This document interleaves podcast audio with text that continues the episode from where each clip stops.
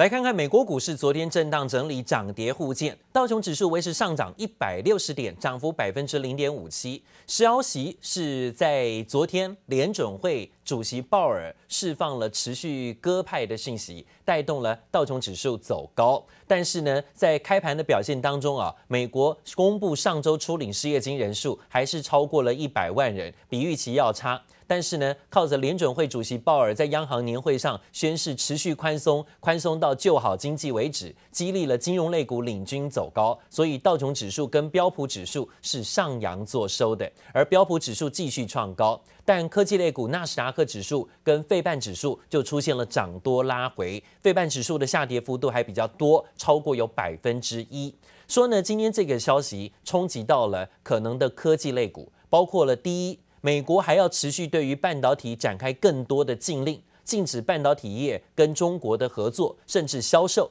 另外呢，就是现在啊，中方也准备展开反击。今天啊，中国外交部居然呃落下狠话说，如果呢现在包括了平呃微信，还有包括了抖音啊，陆续被美国禁了，现在中国可能也不用 iPhone 了。这苹果听到消息下跌幅度百分之一点二，还有呢，在今天股价部分也拖累了纳斯达克指数，甚至包括费半指数的拉回。但金融股支撑，包括摩根大通、包括高盛集团上涨，主要还是联准会主席鲍尔的谈话当做靠山激励啊。在个别股的部分呢，科技类股纳斯达克指数下跌，除了苹果之外，包括脸书、包括推特。包括亚马逊也震荡走跌，昨天跌幅都超过百分之一，甚至百分之三。费半指数跌最多，高达百分之一点三四，来自于艾克尔跌了百分之三点八，应用材料跌百分之二点七，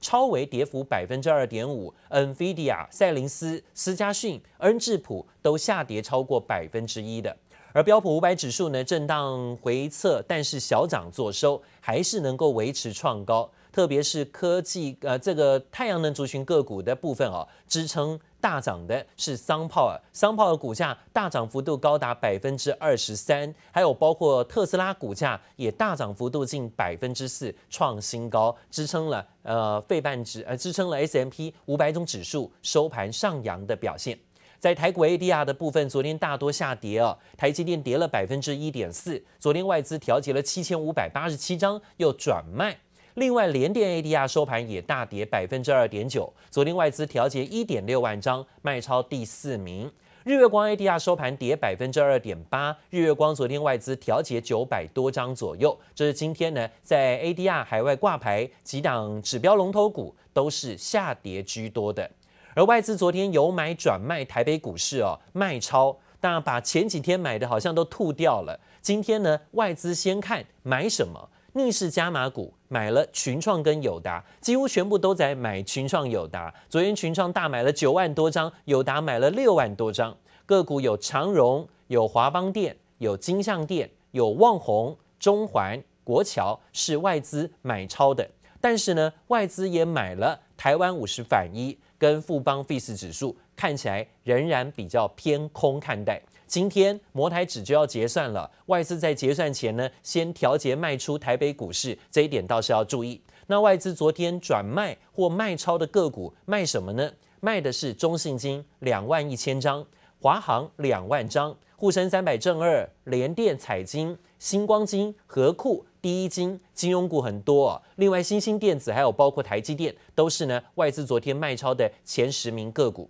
好，这是外资买卖变化。那特别讲到今天各大早报的头版消息，就是呢，在半导体类股的部分又要遇到新的阴霾了吗？美国打算要扩大封杀，冲击了半导体的设备厂。传出美国商务部考虑祭出新的封杀中国政策，又锁定了半导体设备出口的新限制，可能也会打到台湾的半导体设备股哦。这一点倒是要注意。另外呢，台湾半导体设备股昨天啊出现涨多之后，稍有遇到反压，特别是凡轩股价震荡拉回，开高走低。和呃武汉红星这家半导体公司传出资金断链的风险，这时候呢，这个合作的厂商啊可能拿不到货款，传出呢这台系的供应链就是凡轩跟亚翔旗下的亚翔系统集成科技可能有被拖欠款项的相关消息。另外，台股啊，七月份股市走升之后，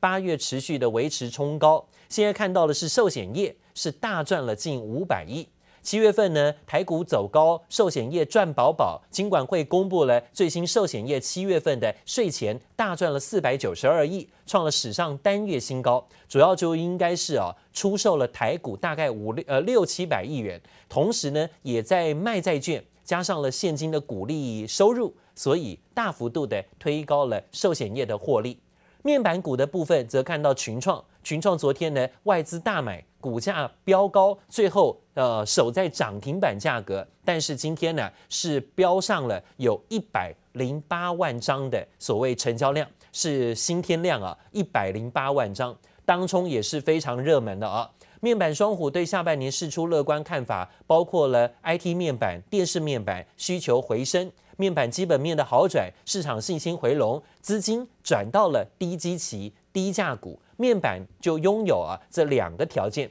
低基期跟低价。面板双虎昨天都爆天量大涨，友达成交量四十七万张，股价呢回到了十块钱以上，十块七上涨零点七元。群创呢是爆出了一百零八万张的历史天量，攻上涨停，人气爆表。当然呢，当冲也非常热门，因为昨天友达跟群创的当冲占比啊都超过了百分之四十六，代表说呢，整天的成交量有一半呢都在玩当冲啊。这筹码面未来值得注意。好在昨天外资呢是买进的前两名，就是群创跟友达，而面板的零组件个股昨天也不错，跟进走高，追不上或不敢追友达、群创，就转进彩晶、陈美材、明基材。华虹、友辉、金彩科这些个股啊，其中偏光板的大厂陈美材刚好昨天开法说会，那发言人说，下半年呢，日系跟陆系客户订单回温，第四季又有韩系的客户，目前订单接单呢、大过于生产，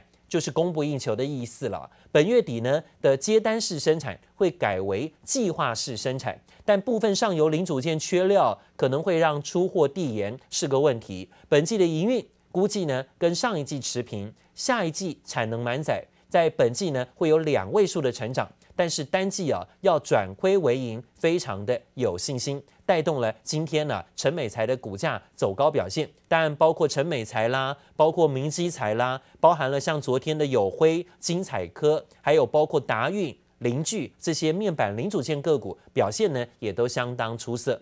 另外呢，则讲到了在日系跟陆系的订单回温。刚刚提到的陈美才是拼第四季要转亏为盈啊。这时候呢，也许有这样的利多条件跟机会，至少呢，在这一季跟上一季持平，下一季产能会有满载的机会。另外呢，则讲到吉邦科技最新的报告，在 n e Flash 的部分，第三季的合约价看起来还没有好转起色。最新是长江储存市场能见度呢，持续的在回升，迫使了现有的供应商积极扩张产能跟提升产品的规格。预料呢，第三季的 name Flash 还是供过于求，各类的产品合约价都还是有走跌的风险。而在塑化业的报价部分，包括 ABS、包括 PE 的报价呢，都出现反弹强涨。特别是呢，有税收跟需求增温的拉抬，远东五大泛用树脂最新的现货报价都是涨势延续的。当然呢，这对于今天国桥啊、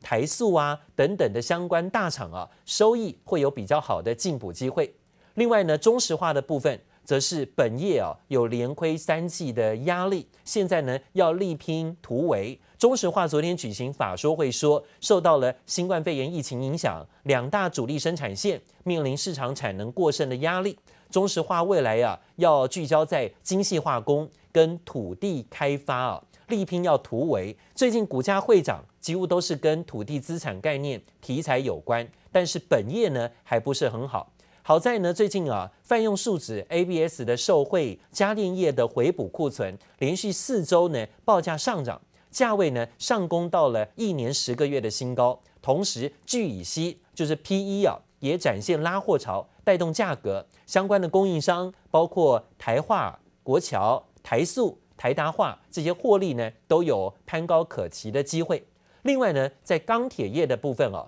叶辉，叶辉昨天举行法说会，也正式宣告哦，位于北高雄金华区，斥资三百七十亿元，跟国际万豪酒店合作的异想天地，预计呢今年第四季要营运了。全案呢备受投资人关注。那叶辉透露啊，长收场第三季呢会转亏为盈，同时呢在屏南地区的卖地利益有六点八亿，第三季会全部入账。配合太阳能的支架新商机发酵，三大利多呢，让业辉第三季会有创造获利的可能性大增。要是呃能够成真了，会终结长达七季亏损的这种状态。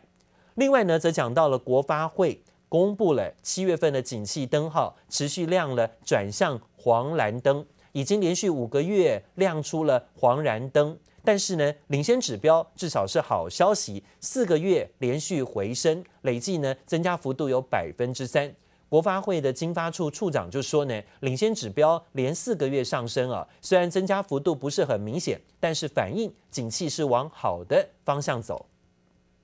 其实它整体的消费者信心指数还是上扬嘛，只是它可能对股市的信心。那因为现在股市已经快到一万三千点了吧？因为可能疫情啊，疫情现在还是很不明啊，这个都多少都会影响那个消费者的信心。制造业的营业气候测验点还有股市这些表现都比较好，在政府的努力之下，事实上